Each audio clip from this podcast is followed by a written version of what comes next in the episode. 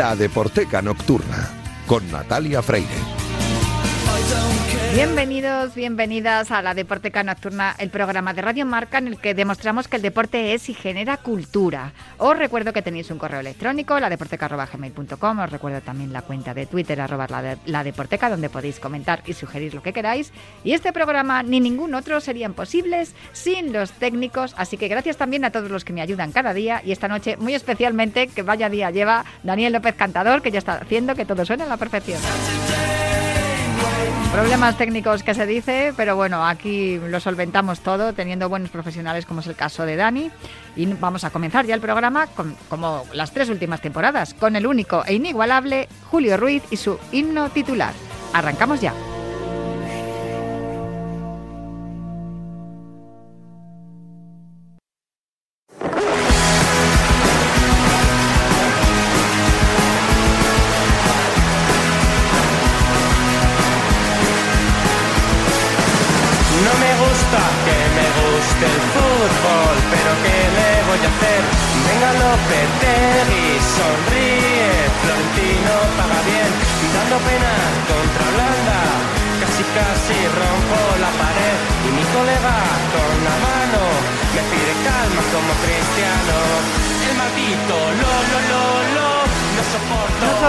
Las canciones del Mundial.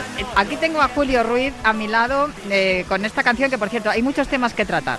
El primero, ¿sabes que nos han mm, copiado la canción eh, los pizarritas, los de la pizarra de Quintana, eh, esta sintonía sintonía tuya, para una sección que tienen los jueves o los viernes por la tarde, me parece, los viernes por la tarde? Pero esto, ¿sabes por qué pasa? Porque no tenemos una sintonía original. O sea que desde aquí vamos a empezar a hacer un llamamiento para aquellos que quieran hacer, si a usted le parece bien, una sintonía original para eh, la Deporteca. y así no nos la pisa nadie. Eso es maravilloso, también es verdad, pero para, para la Deporteca no, que tenemos el It's Friday I'm in Love desde hace 20 años casi. Para, esta sección, para esta sección de Julio Ruiz, que la titulamos himno titular, como es el, el título de esta canción de Carolina Durante, una de las primeras que, sacaron. Claro. Que tú además les conoces desde que casi que se soltaron el chupete y cogieron el micro. Es más, fíjate, las cosas se enredan. Llevamos un minuto de himno titular, pero Carolina Durante, han hecho una versión de Espacio Vacío, que es una de las canciones del repertorio de séptimo sello que todavía... La semana pasada, el día 2. Todavía estoy viniendo de Vallecas de esa presentación que hice en la sala de Godfather con el retorno de la banda capitaneada. En su momento estaban Carlos, Mariano y el homenajeado, el fallecido Regino, hace un año. Bueno, pues fíjate qué curioso cómo se juntan las cosas. Carolina Durante se han fijado en un tema de eh, séptimo sello y hacen una versión. Y efectivamente, claro, a Carolina Durante les conozco desde el minuto uno prácticamente. Pero lo que te iba a decir a propósito de sintonías originales. Mi disco grande, perdón por porque me vaya a, a lo que fue mi programa de toda la vida, tuvo sintonías eh, no originales durante mucho tiempo. Roxy Music y Brian Ferry, por mm. ejemplo, en la última época. Pero cuando empieza la última época, la última etapa, que son los últimos 30 años a partir del 91, 92, empieza a tener eh, sintonías originales. Y mm. la primera es la de los hermanos Dalton. Eh, y luego después han pasado los Happy Losers, Linda Aguilala, Apenino, y todas sintonías originales. O sea que vamos a lanzar por aquí. El último Pumuki, ¿no? No, Pumuki eh, estuvo por medio, Pumuki. Ah. No, no. Eh, eh, o sea que ha habido un montón de sintonías originales que jugaban con el nombre del programa, que si esto pongo en la radio, bueno, pues podría ser. así, no, así no hay nadie que nos pise una próxima sintonía y si no, derechos de autor. Ya, está, lanzado el guante. Necesitamos una sintonía para esta sección de Julio Ruiz aquí cada semana en la Deporteca, titulada y no titular, en la que nos hablas de la relación de la música con el deporte y de todas esas experiencias que has ido acumulando a lo largo de tu extensa carrera como periodista deportivo y musical, porque ha sido las dos cosas, hay que decirlo. De hecho, trabajaste aquí en esta casa en el diario Marca. Era, era otra dirección, era otra empresa, pero aquí Marca siempre la M roja siempre eso, eso prevalece. A ver, esta semana eh, hemos hablado de lo de Espacio Vacío, que además yo anuncié esa, ese homenaje a Regino precisamente con esa canción, porque es mi favorita de séptimo sello. Pero es que esta semana que está acabando, que esta, estamos en la noche del 10 al 11 de noviembre, ha sido la semana fantástica de Julio Ruiz y Ayala. Ojo, porque qué semanita. Eh, empezasteis el lunes con el homenaje de los 50 a, que, ahí que ahí estabas tú a pie, de, a pie del escenario con el micrófono charlando con los protagonistas, con, con Rubén Hugo Ayala Sanabria y con sus compañeros que estuvieron en Cacho esa Heredia, Adelardo, Vejero, estaba también Juan Carlos Pedraza, que no, no falta a ninguna de la cita de los 50, siempre en representación de las leyendas, y, por supuesto el presidente Solozábal, Roberto Solozábal, que tampoco siempre está allí presente y, vamos, eh, un compromiso, pero eh, excepcional, ¿no? Con, con las, las, grandes estrellas que han pasado por el Atlético de Madrid. Pero es que hace unas semanas hablamos, estuvimos hablando de mm, eh, en el, enfrentamiento previo a, esa fase de grupos entre el Atlético de Madrid y el Celtic de, Glasgow y por esa batalla de Glasgow, ¿no? Que se lucieron el lunes pasado las camisetas conmemorativas, también las réplicas de esas camisetas que les regalasteis a Adelardo, a, a, a Cacho Heredia y, y Ayala. Y bueno, has estado también eh, grabando con Paco Grande el Vintage, has estado en Estudio Estadio, bueno, que ha sido un no parar tu semana, pero claro, esta semana también se ha jugado un partido en el Metropolitano, ese partido de vuelta contra el Celtic de Glasgow. Yo salí mareada, te quiero decir, de verdad, mareada de tanto pasecito, mm. tanto pasecito y tanto abrazo de gol, no estoy acostumbrada. a mí patapum para arriba, un 1-0 y para casa con el, con el corazón en la mano porque se te sale del pecho de los nervios. Entonces, esa relajación y ese tiquitaca no te no estoy acostumbrada, no sé ni siquiera si me gusta, pero oye, eh, vaya goleada. Eh. Yo creo, yo, yo creía que me ibas a decir mareada porque te habían invitado a whisky los, que, estaban, los que estaban en el anfiteatro y que a partir del 2-0 yo digo, pero de salido, ya no quedaba nadie. You'll never walk alone, siempre y cuando ganes. Eh, qué lástima. Mira, de esos, de esos himnos de, de, los equipos tendremos que dedicar algún día una ah, sección. Pues y de hecho...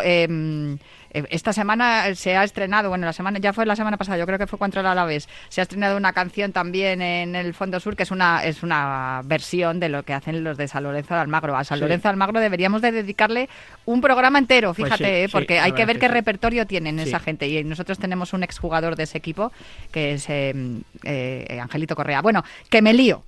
Que todo esto viene porque estaba eh, adivinando de fondo el Rocks de Primal Scream, porque en la previa de ese partido tú y yo estuvimos hablando, y también el día del homenaje a Yala estuve hablando con la gente del Celtic de Glasgow, de que yo era muy fan de Primal Scream, que me parecía un grupo espectacular, que era súper fan de su, de su frontman Bobby Gillespie, pero que había leído sus memorias, aquí las tengo, las memorias de Bobby Gillespie de Primal Scream, eh, publicado por Editorial Contra con la traducción de Yvonne Raskin, que traduce fenomenal. Bobby Gillespie, un chaval de barrio, y recuerdo que te me comentaste, vamos a hablar de Primal Scream, porque he leído en las memorias de Bobby Gillespie un fragmento que voy a reproducir que dice... Porque se ha traído Natalia hace los deberes y se ha traído el libro. Me he leído el libro. En el equipo del Celtic aún quedaban muchos jugadores de los legendarios Leones de Lisboa. Podías ver jugar todas las semanas a Billy McNeil, Tommy Gemmel, Jimmy Johnston, Bobby Lennox y Bobby Murdoch en el Paradise, el Celtic Park. Y el entrenador del equipo seguía siendo el gran chamán Jock Stein. Vi en directo en la tele la semifinal de la Copa de Europa contra el Atlético de Madrid y el tremendo cinismo de la táctica del Atlético, un equipo ultraviolento, criminal, odioso. Me hizo llorar.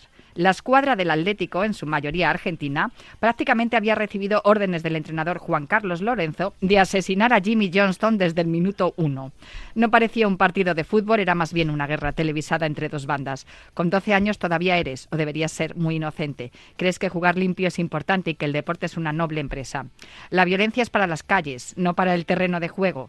Aquello fue toda una lección de negación e intimidación, de violencia organizada y cinismo aplicados a la vida real. Bobby, mm, me cae es bien, pero aquí se te ha ido un poco la mano. O sea, ¿qué pasa? ¿Que los chavales de, del Celtic no repartieron patadas en aquel partido? Claro. Eh, a ver, eh, cuando eh, planteamos esta pieza para, bueno, para himno titular, ya habíamos hecho un previo en donde habíamos escuchado a Belan Sebastián y a Rod Stewart.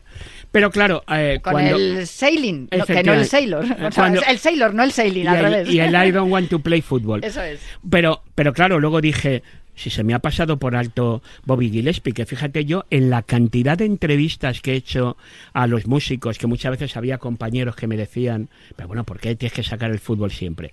Pues por eso me enteré eh, que eh, en su momento, hace años, que Blur era, que Damon era del Chelsea, me enteré que los hermanos Gallagher era del Manchester City, estoy hablando del Paleolítico, hace 30 años, cuando empezaban las bandas. Y fíjate que he entrevistado tres veces a Bobby Gillespie y nunca había salido de paseo el fútbol. Que si yo le hubiera dicho de qué pie cojeaba, a lo mejor había acabado la...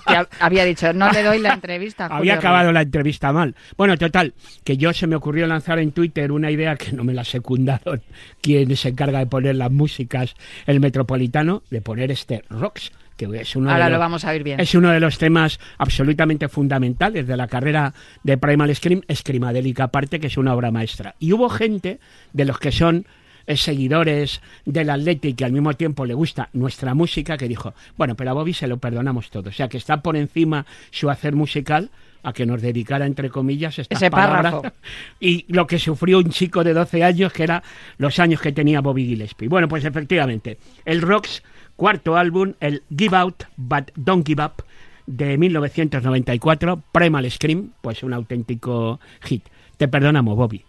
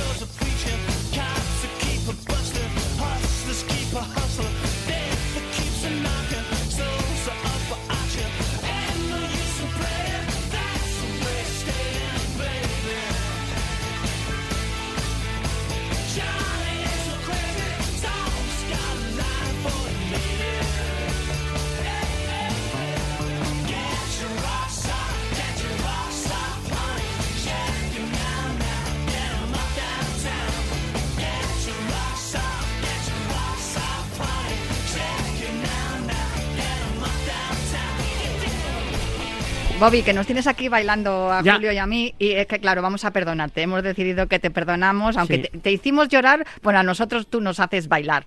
Em, Julio, eh, le perdonamos a Bobby Sí. Gillespie y la, vamos a, bendice- a bendecir a- al siguiente grupo del que me vas a hablar. Sí, sí, pero ojo, eh, eh, por terminar lo de eh, Primal Scream y el Rocks en concreto, esta canción, que eh, como es el cuarto álbum, el año que viene son 30 años. Tú eres, afortunadamente para ti, lo suficientemente joven para no recordar que su momento se le hizo la crítica correspondiente a esta canción porque decía que era un fusilamiento total del sonido de los Rolling Stones. en su Sí, momento. es que es verdad, es que lo es, pero vamos, que nos da igual. Eh, Los Oasis fusilaron absolutamente el sonido Totalmente. de los Beatles. Por eso ahora O cuando sea, haya- que- y, no- y, eh, todo el mundo les venera Claro, como por- si fueran por- dioses. Ojo, ojo. con Por los eso, ahora, por eso ahora cuando ha llegado esa canción nueva, entre comillas, de los Beatles, hay gente que dice, ah, sí, parece que son Oasis, por favor. No, por bueno. Dios, o sea, vamos a ver. eh, bueno, vamos. Lo- va, eso es otro capítulo. Venga, vamos, bueno, vamos. otro capítulo. De todas maneras, este Rocks, yo recuerdo que la temporada 2015-2016, cada vez que había algún enfrentamiento importante, sobre todo en Liga de Campeones, ya recuerdas que ahí llegamos a la final de Milán, yo siempre ponía, Sí. tenía el Rocks, El Rocks. como banda sonora, era mi, mi canción fetiche para el día de partido. Y mira, Bobby, de haber sabido yo que luego ibas a escribir ese parrafito, igual había elegido otra, ¿eh? Pero bueno, a lo hecho pecho. En la siguiente, el siguiente grupo eh, y la siguiente canción tiene mucho, eh,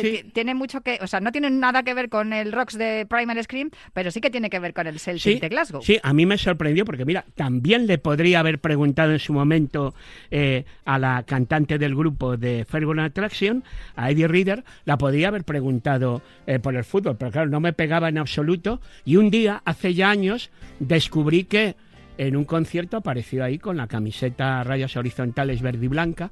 A lo mejor ella no era tan fan de, de- del Celtic, pero sí sus padres. Al parecer la cosa venía hasta de abuelos y todo eso, la, la canción. Este Perfect, que estaba incluida en el álbum The First of a Million Kisses, álbum del año 1988, que fue el primer disco en la carrera de Fergon Attraction, que además, bueno, esta canción fue todo un himno, o sea, esta Se fue un canción... hit. Yo recuerdo, Total. le cogí una manía, no te lo puedes ni Sí. imaginar, Julio. Sí, Sí, porque era ponerla en las discotecas y llenarse la pista de, de- claro, de gente y yo, mm, sobre todo de niñas.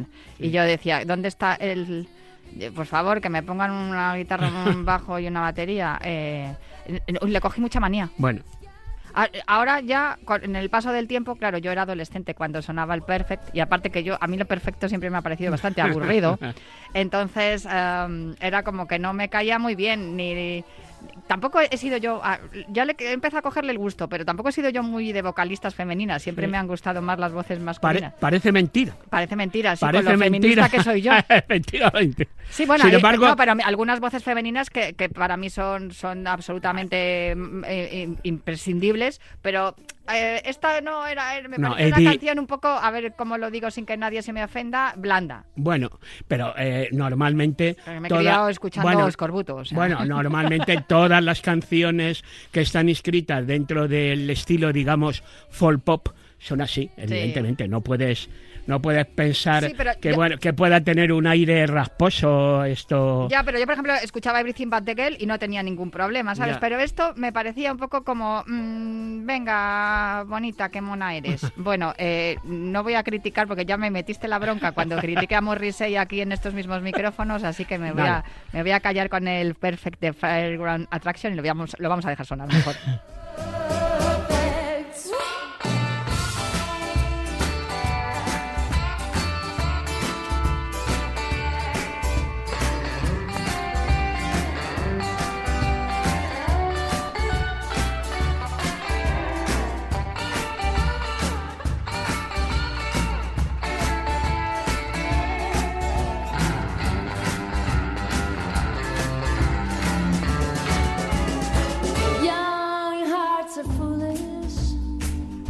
ha sonado encima la parte así más, eh, eh, más instrumental y la verdad es que mola. Y la muchacha tiene una voz preciosa. Además, me has dicho eh, que, que tiene, tiene aspecto de profesora de colegio. Sí, sí, sí. Bueno, O yo creo, o sea, de buena gente de... ¿eh?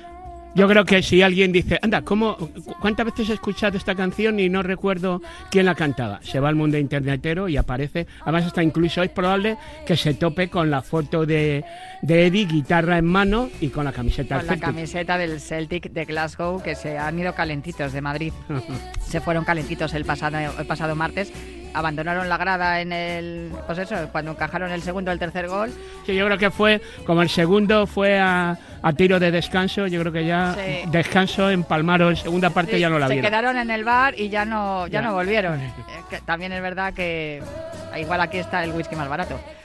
Bueno, pues eh, me despido con este Perfect de Fairground Attraction y te espero el próximo, el próximo viernes. Y nos despedimos hasta dentro de 50 años en que volvamos a escruzarnos con el Celtic. Esperemos que no, hombre, que Ah, sea no. antes. Le deseo lo No, mejor. no, Son una broma, muy, es broma, son muy es majos. broma, Porque ya nos habíamos cruzado antes, además.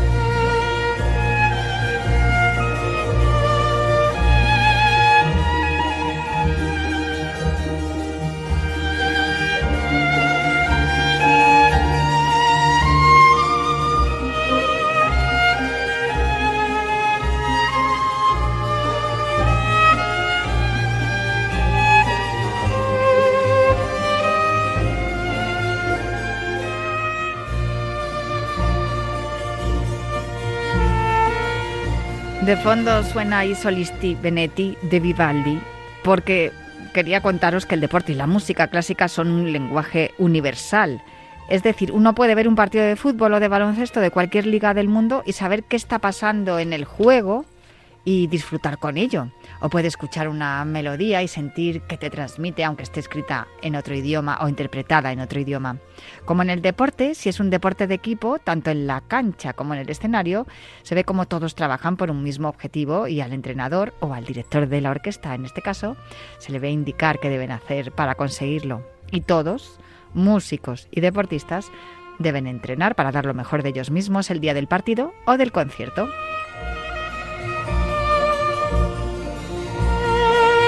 De esto nos habló hace unos meses Lavino Telshani, cofundador, ideólogo y CEO de Hispania Conciertos, y de esto quería hablaros esta noche para cerrar la Deporteca, porque Hispania Conciertos repite esta temporada 23-24 después del grandísimo éxito conseguido la, pa- la pasada temporada 22-23 con una novedosa y sugerente propuesta que promete llevar a su, audiencia a un viaje musical único, repleto de emociones y virtuosismo.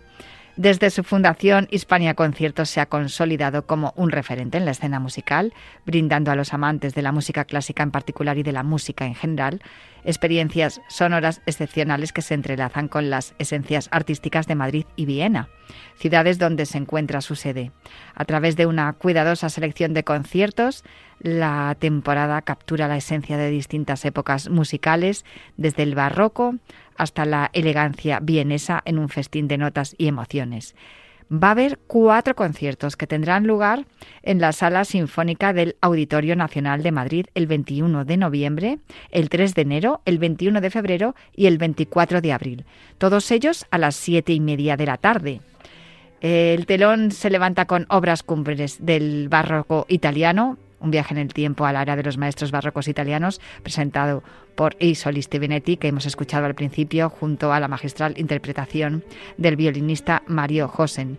Este concierto nos va a envolver en pasión y exuberancia del barroco italiano, revelando su profundidad y belleza inigualables.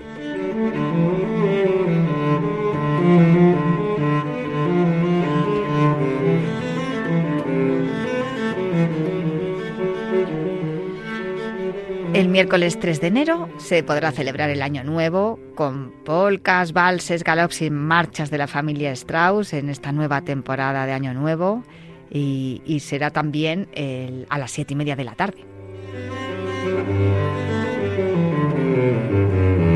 El 21 de febrero, La Pasión según San Juan, que cobra vida en un tributo sin igual, presentando en el escenario a la orquesta original Clan, el vocal ensemble y el vocal consort barroco de Viena.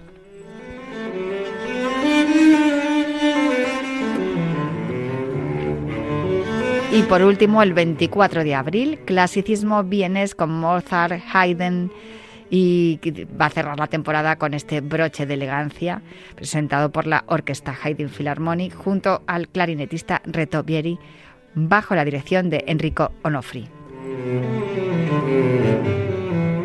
Si queréis acudir a alguno de estos conciertos, podéis escribir un correo a ladeporteca.gmail.com porque tenemos una entrada doble para aquellos que nos estén escuchando y que les apetezca ir al concierto. El primer correo que recibamos, ese será quien podrá ir a uno de estos conciertos. Yo me despido ya con este sonido del violonchelo y prometo volver la próxima semana para seguir hablando de literatura, cine y música relacionado con los deportes.